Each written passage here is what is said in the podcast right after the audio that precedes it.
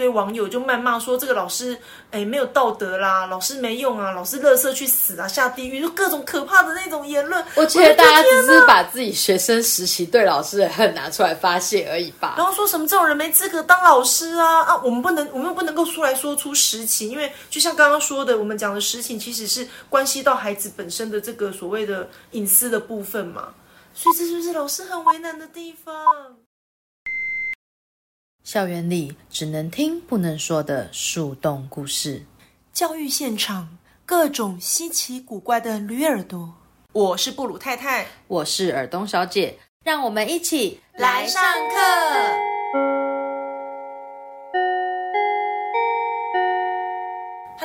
大家好，欢迎来到布鲁太太沙龙，我是布鲁太太。我是尔东小姐。那延续上一集，我们这个教育树洞单元呢，这一集要继续讨论霸凌的这个问题。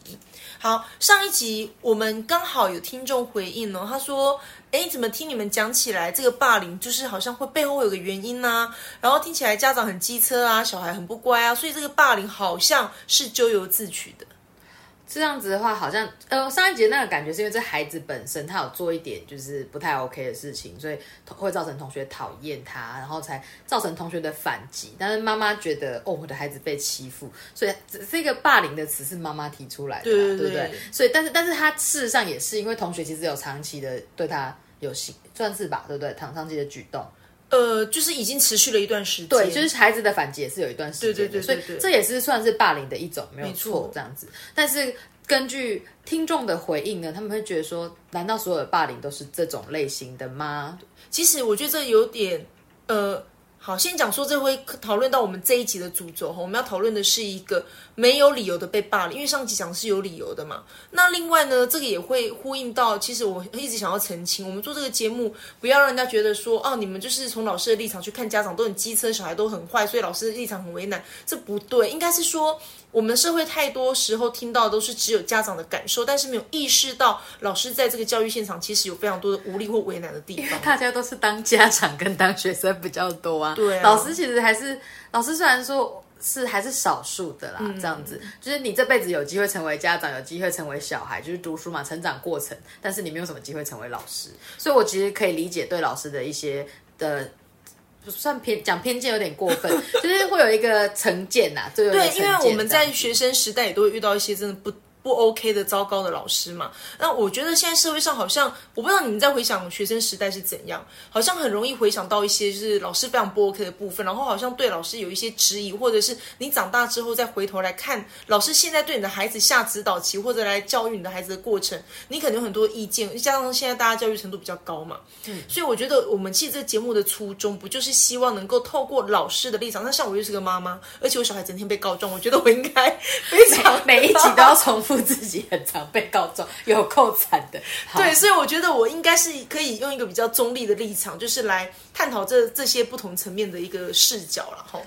就是总归一句，还是希望说，哦，透过我们在聊的过程中，去理解一下老师的想法，对然后呢，也理解一下家长的想法，然后希望大家就是可以好好沟通，然后呢，嗯就是尝试各种不同可能，不要就是觉得说只有片面支持，啊因为老师有可能在，我们站在人家听起来。我们好像也是用老师的立场在讲话，然后嗯呢，都觉得都是别人在欺负我们。其实我们也不会觉得别人在欺负我们，像毕竟我反击力这么强，也不是那一种会被伤害的人。应该是说我们会觉得怕大家误解，说我们用老师的立场，然后都在讲老师呃学生不好啦，家长不好，其实 totally 不是哦。应该是说我们因为正因为我们站在这个位置，我们有办法去看到这么多不同的面相。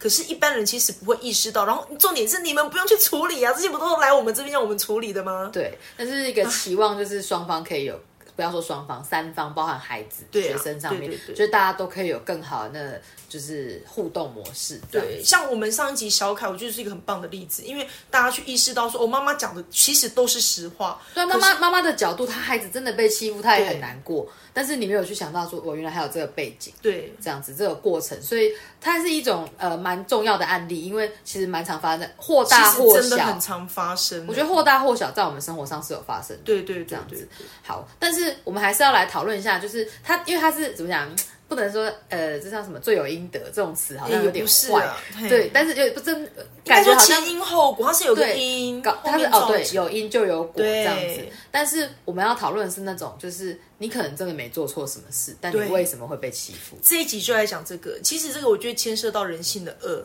然后再来就是说，呃，身为老师啦，我们在处理这种所谓的真的发生的霸凌事件，哈，一种就是小凯这种，他本身孩子确实就其实有一个前因，有个前提造成他被霸凌的，这个其实还算好处理，难处理的是 家长的感受部分哦。孩子因为有因，找出原因解决了，孩子霸凌不就没你？讲的这一个小凯案例，还有一个问题是，家长可能不想承认自己孩子的的麻烦，这其实我们很困扰这样子。。但是我觉得我们还是把话题转回来吧。我觉得就是那种没有有人会质疑我为什么是我，为什么是我被欺负？我觉得这一个这一种纯恶意的这种被霸凌蛮重要的，因为很多人可能过了一辈子也不晓得自己为什么就是会被伤害，或者是说成为那一个对那个被欺负的对我象，们有一个观众小不是小小小的听众一直打扰我们，可爱的雪妮，它是一只白白嫩嫩的波斯猫，是波斯猫吗？它是金吉拉，好烦哦！你看我还不认识它，还把它讲错，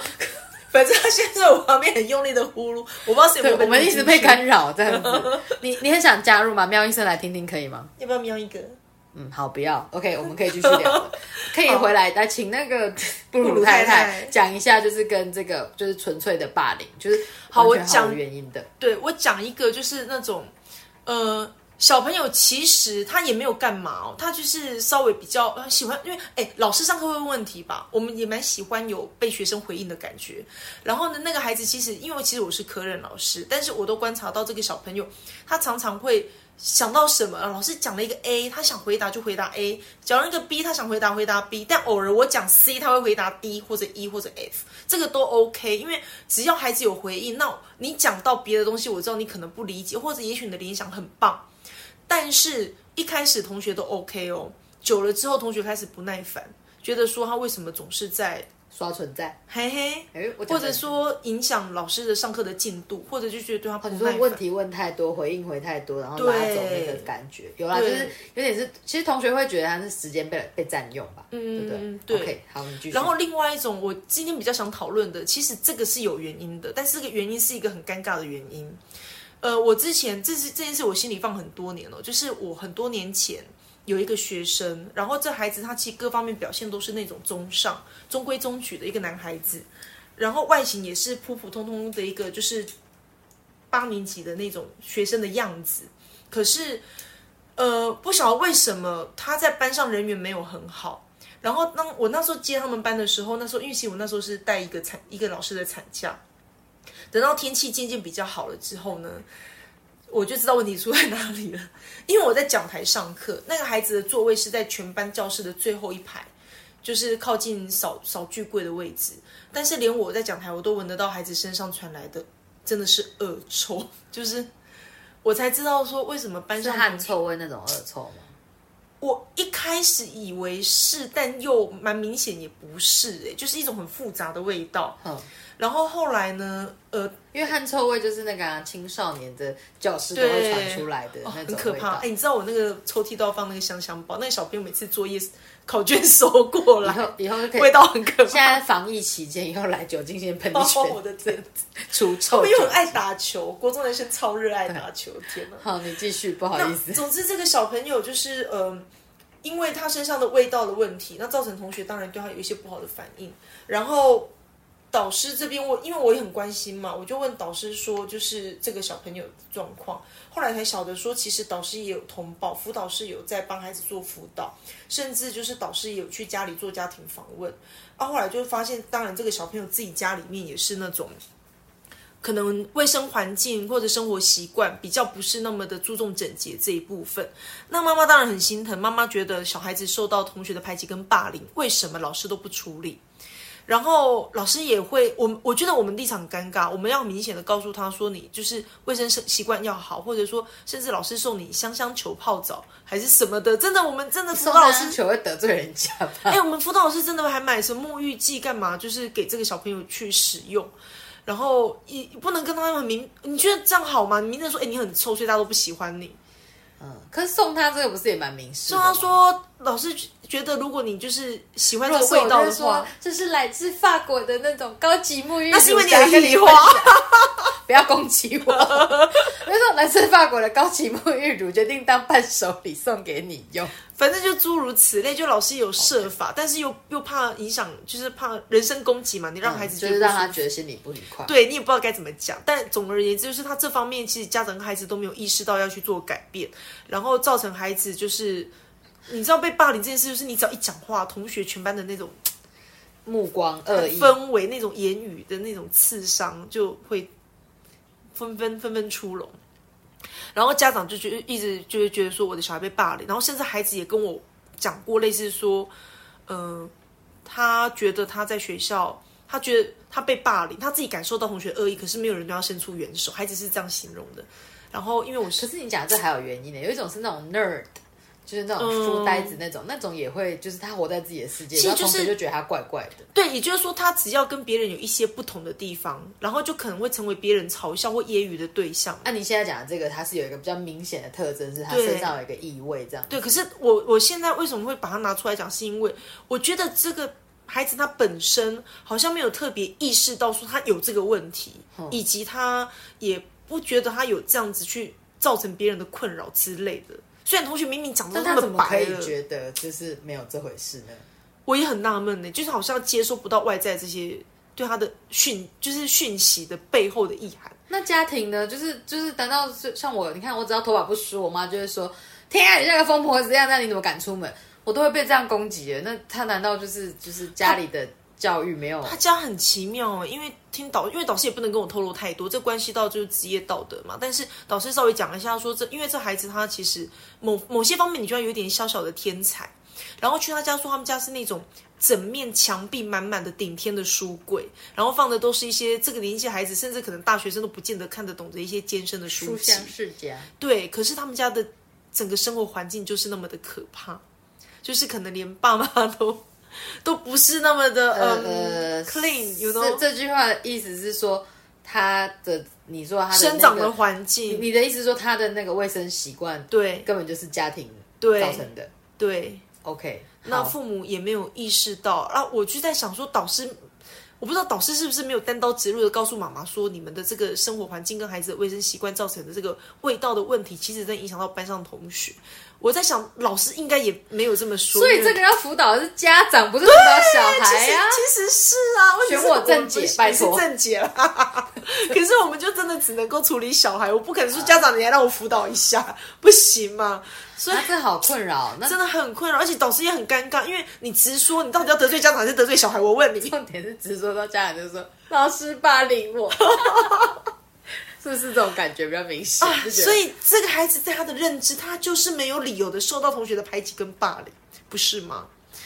哎，所以这我觉得这个还蛮值得拿出来讨论的。那另外一个就是，经典的。对呀、那还有一个，我也觉得好，同时也是味道问题，也是小男生。那这是高中的，是我一个朋友的经验。他说，当年他们念高中的时候是男女分班嘛，然后他们班等于都是男生。其实男生本来就是爱打球、爱运动，那身上都臭烘烘的。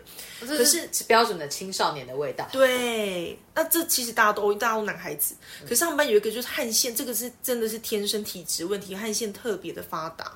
然后每次只要上完体育课，同学就会看到那他拿着一条毛巾，然后在走廊的那个洗手槽啊，就在那边沾水，然后自己擦拭他自己流过汗的地方。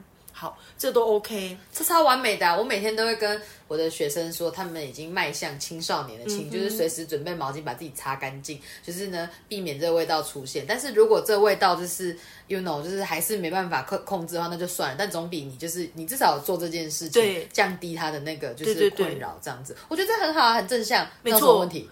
问题来了，问题是全班同学都觉得这件事 OK，因为他他也意识到自己是他这么明显的汗在在腺发达那个呢，就是对整理自己。对，所以大家也都对他就是都没有什么特殊的反应哦。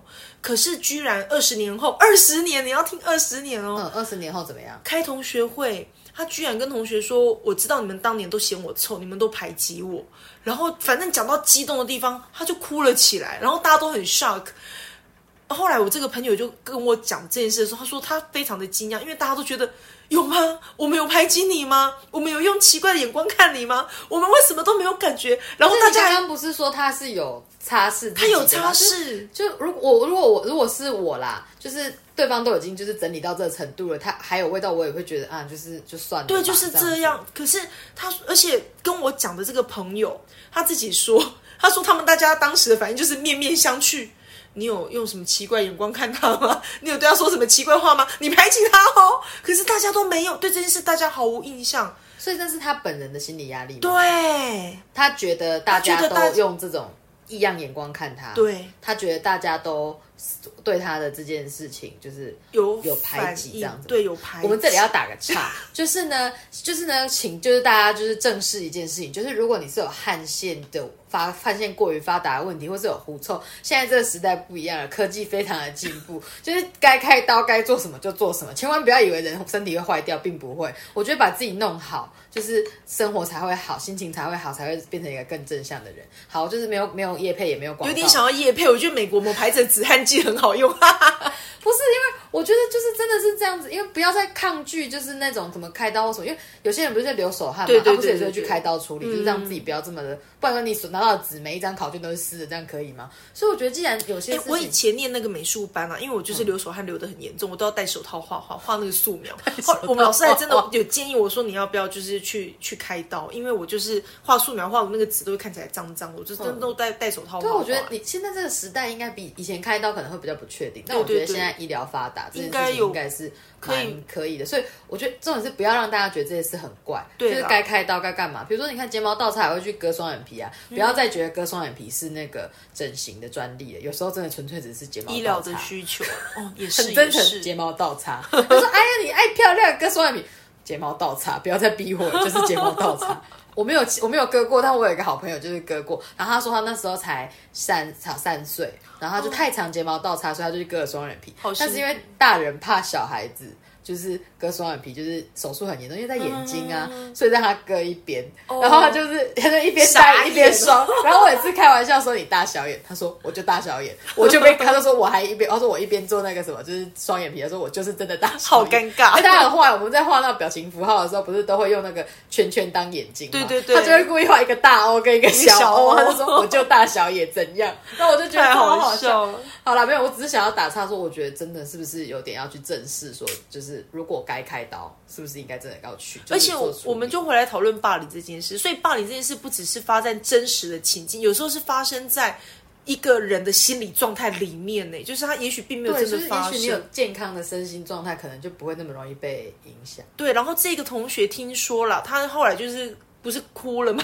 他就对大家说：“好可怕。”对，他说他他当年会带，而且你说二十年这件事情梗在他心里多久啊？好可怕！高中到现在好惊人哦。反正他就说。就是我这朋友在讲说，都二十年，他居然同学讲到还会哭，他觉得心理压力很大。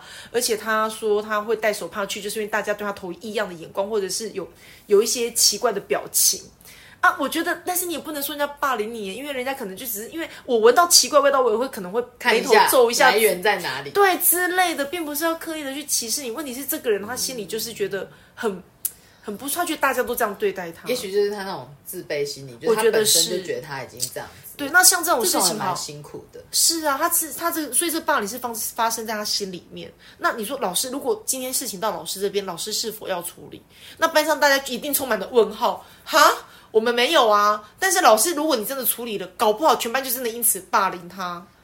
你你懂吗？就是这个事情，如果老师，你说如果老师指责说你们这些同学都对他怎样怎样，对，然后同学才会气说我们又没有，现在什么毛病还要害我们被骂，你说反而才开始，反而会造成他真的被霸凌这件事。所以你说老师处理是不是很需要智慧跟运气？那你如果觉得像我这种，就是我打从在我意识到任何味道以前，我就先直接讲。说这东西很正常。其实我我我在我直接讲说，大家要记得整理自己的时候，有学生就会说：“老师，那如果汗味还是盖不掉呢？”我说：“那也没办法，那就是汗腺发达，然后荷尔蒙的问题。”我就说：“你能怎么办？”那我说：“那就是接受啊。”我说：“只是说你总不要不作为。”我觉得那个朋友的事情，就是他就是有作为啊，所以我觉得任何人应该不不至于就是真的会去对他这样。哎，真的有就是过分哎，因为人家是把自己整理好，有的就是没整理，然后你就觉得。真的很尴尬，还想要提醒他一下这样。嗯，真的。可是那真的好尴尬，不知道所以所以刚刚这个朋友他是内心层面感受到自己被霸凌，但是同学们的认知上，没有人觉得有霸凌霸凌的的行为。对对对对，这样子大家还觉得你很好，你都会带毛巾来擦，对对啊，我也会由衷的觉得这人很棒。哎，对，可是他心里居然是一件事伤了他二十年，好 好难过。对，所以说这个层面的霸凌就是比较是心理层面的，他自己感受到的。可我觉得这种这算高敏感吗？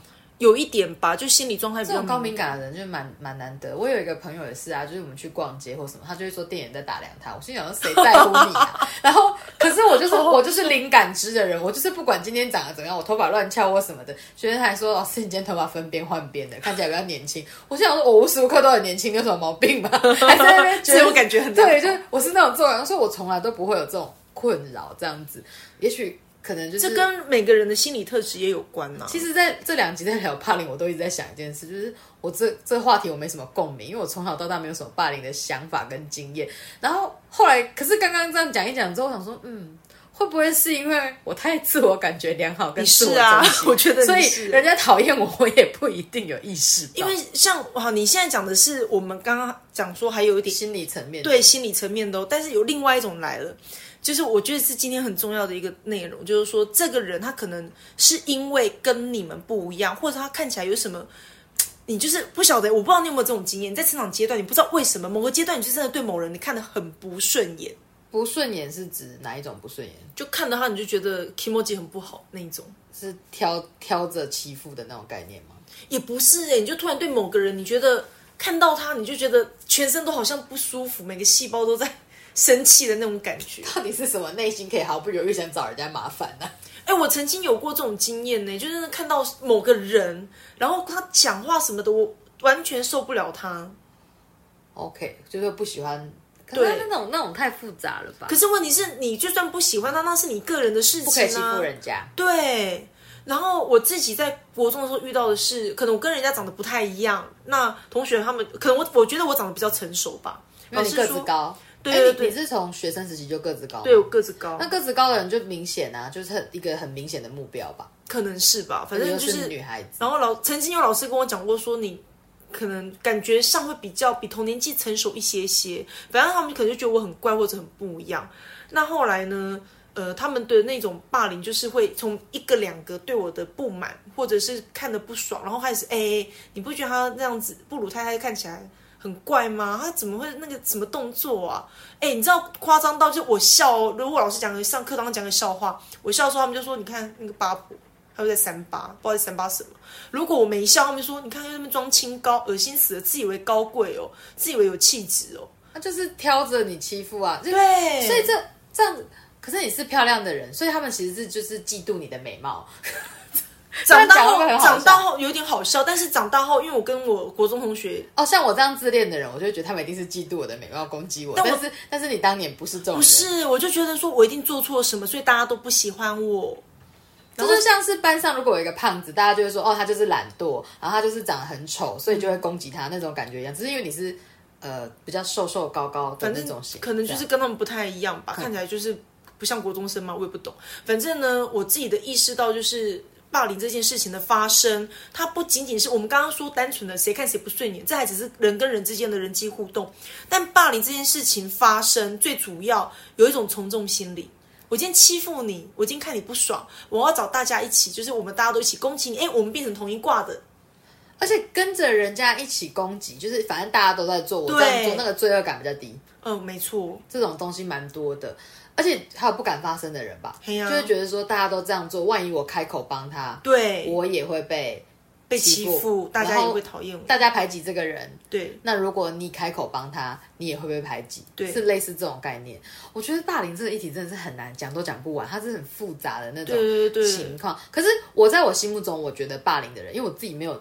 我就刚刚讲，我可能无感吧。我个人我觉得会霸凌、会伤害别人的人，有一个状态是他想要利用欺负这个人、伤害这个人，得到满足感。他就可能就纯粹就恶意，然后我就欺负你，看你很惨，我就觉得开心。还有一种，我觉得是利用别人来成就自己。对对，就是我去贬低你，我我不管，哎、像长得漂亮的被贬低，可能就是哦，你可能生活复杂。然后呢，我就觉得哦，你看像我们很正直，我们都非常的正派。虽然长得没有到那么漂亮，但是我们很正派。他说他长得很胖，他就懒惰。所以呢，就是我们都是那个什么勤劳的人，然后长得好看什么，类似这种概念。那我就觉得说，好像是利用他人的比较缺点啊，或者说那也不一定是缺点。你看，像漂亮也不是缺点，就是找了一个点，然后去贬低他、伤害他，来成就自己，跟满足自己的那一种。对我觉得。很多欺负应该都是这样，你骂人也是吧？你就是一定要骂到他的缺点，骂到他糟糕，然后然后来满足说就是我比较厉害，我比较好，自己的成自我成就感。我觉得我自己觉得霸凌比较像是这样，不知道读者会不会、听众会不会觉得说有那种其他的那种霸凌？因为我我没有欺负过他人，然后我也 我没欺负过他，不知道。好，不能我不能讲那么死，但是我意思说我没有想要恶意去对人家怎么样过，所以。我想象中的这样，就是我如果真的是很想要欺负某个人，或是伤害某个人的时候，我可能的心理状态会是比较像是利用贬低他来成就我心里面想要被满足的部分，这样子。所以简单说，我们其实把霸凌区分为两种行为，一种是真的可以来厘清这个被欺负者是不是有什么是可以修正，然后来。减少这个霸凌的次数，或者是发生的。其实有时候孩子不懂，他们就会直接表达他们的不不喜欢，所以可能会伤害到那个当事人。对，那另外一种就真的是这种我们刚刚讲的单纯的人性的恶意。好，但问题来了，这两种情况都会来到老师这边哎。对，回到我们的教育本业，就是不管是哪一个，我们都要处理。对呀，你看，来刚刚讲的，就是上一集的那一种，孩子有做错事，所以导致同学的反击，这种我们要处理。对，然后你看要担心，就是要承认孩子的错误吗？然后呢，家长说，你看我是受害者，你怎么不处理？可是你受害者，你同时是加害者，我们怎么处理都很困难。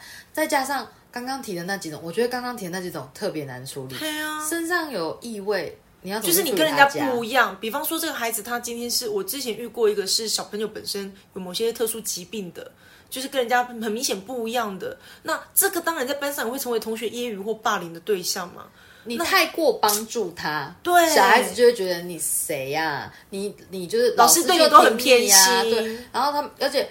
其实我觉得现在我有时候在教育上面，是职场上面遇到的时候，我觉得有些孩子说：“哦，老师他比较特别。”他们可能也没有恶意这样子讲这句话，可是然后就是反而是要提醒你体谅他。对。可是我反而会觉得好尴尬哦。嗯。因为我们我们到底是要把这样的人当成是没事的人，还是真的因为他是特别的人，所以要给他一点特别的待遇？就到底我们要怎么去应？我觉得当老师这一方面真的蛮为难的。对啊。这样子。然后刚刚讲什么？还有一个什么？还有那种就是已经被欺负了。对。老师如果开口说一句“你们不要欺负他”，哇！他等下下一堂课可能会偷去打吧？真的会啊！像我现在回想，说我以前被霸凌的那段时间，我不是说只有一个老师跟我私底下讲过，说你不要太难过，你可能你因为你跟他们太不一样了。但是我现在回想起来，那个老师帮对我做了什么？完全没有哎，他就是只是有机会私底下对我说过这么样的一句话，而我记到现在，因为我当时也是觉得孤立无援，因为没有老师来对这些人。处罚或干嘛？但我甚至连家人都不敢讲，因为很怕说家人出面会更复杂，同学会欺负我，欺负的更惨。对，就有人替你出头，就反而更惨。对对对，偶像剧都会演，男主角替女主角出头，那女主角下一秒就被打成那个乱七八糟那种感觉。可是就是呃，你这样讲，我完全是可以理解的。就是说啊，被欺负的更惨，就是会害怕。嗯，那我自己目前的解决方法啦，我就是像刚刚跟刚刚一样，就是你说那个擦汗那个一样，对我都会在我听到。风声就是有可能有这种事情。以前我先讲，我就直白的说会想要欺负人是这种心理。如果你有这种心态，你真的要练习一下自己，就是不要利用别人。你好好的把，我就说他把自己把书读好，自己把技能学好。你真的很厉害的时候，你哪有空去欺负别人来成就自己？或者是说，如果是你是被欺负的人，你知道这件事情之后，就觉得哦，他其实那个人就是他自己可能不够坚定，不够坚强。我当然是有点故意在分化这种情绪啊，但是我就想说有点预设。这些事情大概是这样讲给孩子听，我看他们会不会在这种情况中发酵一点，就是不要少一点去欺负别人的人，对，或者是被欺负的人少一点那种受伤害的状态。我自己有这样子做，可是我不知道效果好不好，就是。对啊，因为其实有时候老师左边讲，小朋友右边跑掉啊，其实对，但是他不会往心里去，他不觉得自己有什么很大的错误或干嘛，所以把他拎过来，一个一个处理。可可是一个一个处理没有用，因为大我是希望大众都可以感受到说，因为我都会提说这是人之常情。对啊，那我们要去分析背后的状况，那就是表示说，哦，你遇到这件事情，其实你不孤单，别人也会这样。嗯我觉得这种时候可能会让人家感受好一点。我只能做一种事前的这种教育跟提醒，但我不知道效果好不好，就是了。但是我会觉得说，如果有人跟我这样说，嗯，我可能以后之后遇到这些事情，我内心就不会那么难过。对，因为也就是说，呃，你现在的结论就是，我们老师在遇到这种事情的时候，不只是从霸凌别人这些孩子去下手，也要把这个所谓的被害者捞过来聊一聊、讲一讲，然后让他就是他的心理状态可以比较让他知道说这个人会这样子是有这个原因的，对然后而且啊，对，当然是还有一个重点，一定要提醒孩子适时的求援。对对就是对对对呃，然后我觉得老师真的是这样，千万不要用那种教训的角度去教训那个霸凌者。对因为那个胖虎越被骂，他就要再去这样痛打一下他要欺负的人，打一下那个大熊。所以我真我我真的，所以我才会用这么外围的方嗯式，就是真的是用一种跟大家讲。我觉得那种心里有鬼的人，他们就会在心里面知道，还有都懂。对，还有另外一点就是，我觉得我们现在的教育界来讲，其实对霸凌这个事情是十分重视的。所以其实学校还是有其他的资源跟管道，你可以通报或者干嘛，会有其他的方式可以来协助孩子度过这阶段了。所以我记得上一次就是我们讲那个小凯那件事情，后来老师也是因为太复杂没有办法处理，所以因为送到牵涉的人。事物太多嘛，那又有校外的这些行为的发生，就不是在学校里或者课堂上。但是啊，老师不就被告了吗？家长就是觉得老师没处，理、啊因为送去学务处，结果家长就讲了一句：“老师没有处理。”对，所以你说老师有没有处理啊？我我我按照学校要的这个流程，我按照我的职业的道德跟这个规准的要求，我就是这样子去走了，还被误会说我没有处理耶。这样蛮困扰的。可是不然到底能做到什么程度？我还是一直在困惑这件事。而且最扯的就是，好，我们上一集讲完之后呢，我要讲另外一个听众的回应。他说他听了其实很生气耶。他说为什么老师不能？家长都已经在 FB 这样写了，那为什么老师不能够反击？老师为什么不能够上去把前因后果讲了，让大家就像你们节目这样，让大家知道小凯做了什么，妈妈又做了什么，导致后面这些结果啊？你们怎么会以为老师没处理呢？可是如果老师出来讲这个的话，就是就是会变成说，你好像当场出来指责这个孩子，对就是你怎么，你身为一个长辈，然后你就是你身为一个师长，而且妈妈说讲孩子的错，然后去当场指责妈妈妈想要自己暴露自己小孩子做过什么事是妈妈的事，可是我们在这个我们的职业道德不太能去讲说孩子怎么样，对样我不能让你知道孩子会受到这样的对待，是因为他做了这些事情。我也不能告诉你，这个小孩跟妈妈之前与我沟通过程，因为这样导致后续这些发生，我都不能讲。这是我的职业道德道德底而且线。出来如果不小心打脸的家长，应该会被恨死吧？对呀、而且你要知道哦，好，首先老师不能讲，那但是这个东西，这真的我就发生过有身边的同事类似这样的事情，然后家长的片面的这种感受，他放到那种类似什么呃。那种什么苗栗大小事、新竹新竹什么大小事之类的那种社社团里面，不但后来新闻媒体拿出来报道之外，这个同事还被就是一堆网友就谩骂说这个老师哎没有道德啦，老师没用啊，老师乐色去死啊，下地狱，就各种可怕的那种言论。我觉得大家只是把自己学生时期对老师的恨拿出来发泄而已吧。然后说什么这种人没资格当老师啊啊！我们不能，我们又不能够出来说出实情，因为就像刚刚说的，我们讲的实情其实是关系到孩子本身的这个所谓的隐私的部分嘛。所以这就是老师很为难的地方。对，所以我觉得是，我觉得老师才是被霸凌的。好可怜的，就是讲来讲去就霸凌到最后，觉得是老师被霸凌。对啊我觉得那是一个身份的尴尬，就是说我们其实好像是像要解释解决事情的人，但是就是我们又没有办法真正的解决什么事，然后我们会被用比较过度高标准，没错就觉得老师怎么可以这样子？哎呀就是老师导你是老师哎、我染头发都被讲说你是一个老师，你怎么可以染这个颜色？那不然可以剃光头吗？我也不剃光头感觉也会被对，骂什。么标新立异，然后就哦，真的是你这样怎么教我的小孩？一个老师自己外表这个样子，怎么为人师表？所以这真的是有一点为难。讲到这就是讲到老师的那种就是立场啊，然后我们跟被比较容易被比较多的那种多方检哎检视啦，然后就要高道德标准的去检视我们的外表啦、我们的行为、我们的说话，就是毕竟老师可能还是一个有社会期待的，呃，我们要我们是被预设要把孩子教好的一个那个工作，所以让社会对我们的期待很高。但是我觉得这个期待已经有点走向服务业，就是你好像要把我就是把我的心情、把我的那个各种事情来就是顾虑的服服帖帖的。但是呢，就是孩子满意了，可能家长不满意；然后家长满意了，可能学校不满意。其实我们在这之间有非常多的为难。我们教师本来就不可能让所有人都满意嘛。那但是因为我们在学校会对小孩发号施令呢，我们就是个教育者的角色啊，所以其实很多人对我们非常的有一些很高的要求或者是标准。好，那所以下一集呢也呼应，就是很感谢听众提的这个问题哈，我们要来讨论一下。教师的道德这件事情，大家到底是用什么角度跟什么样的期望在看老师的？然后老师们到底要服膺于哪些准则？我们到底要遵守哪些条例？我太太用“福音”这个词好难呢、好啦，总之我们今天的时间也差不多啦，我们就到这边下课。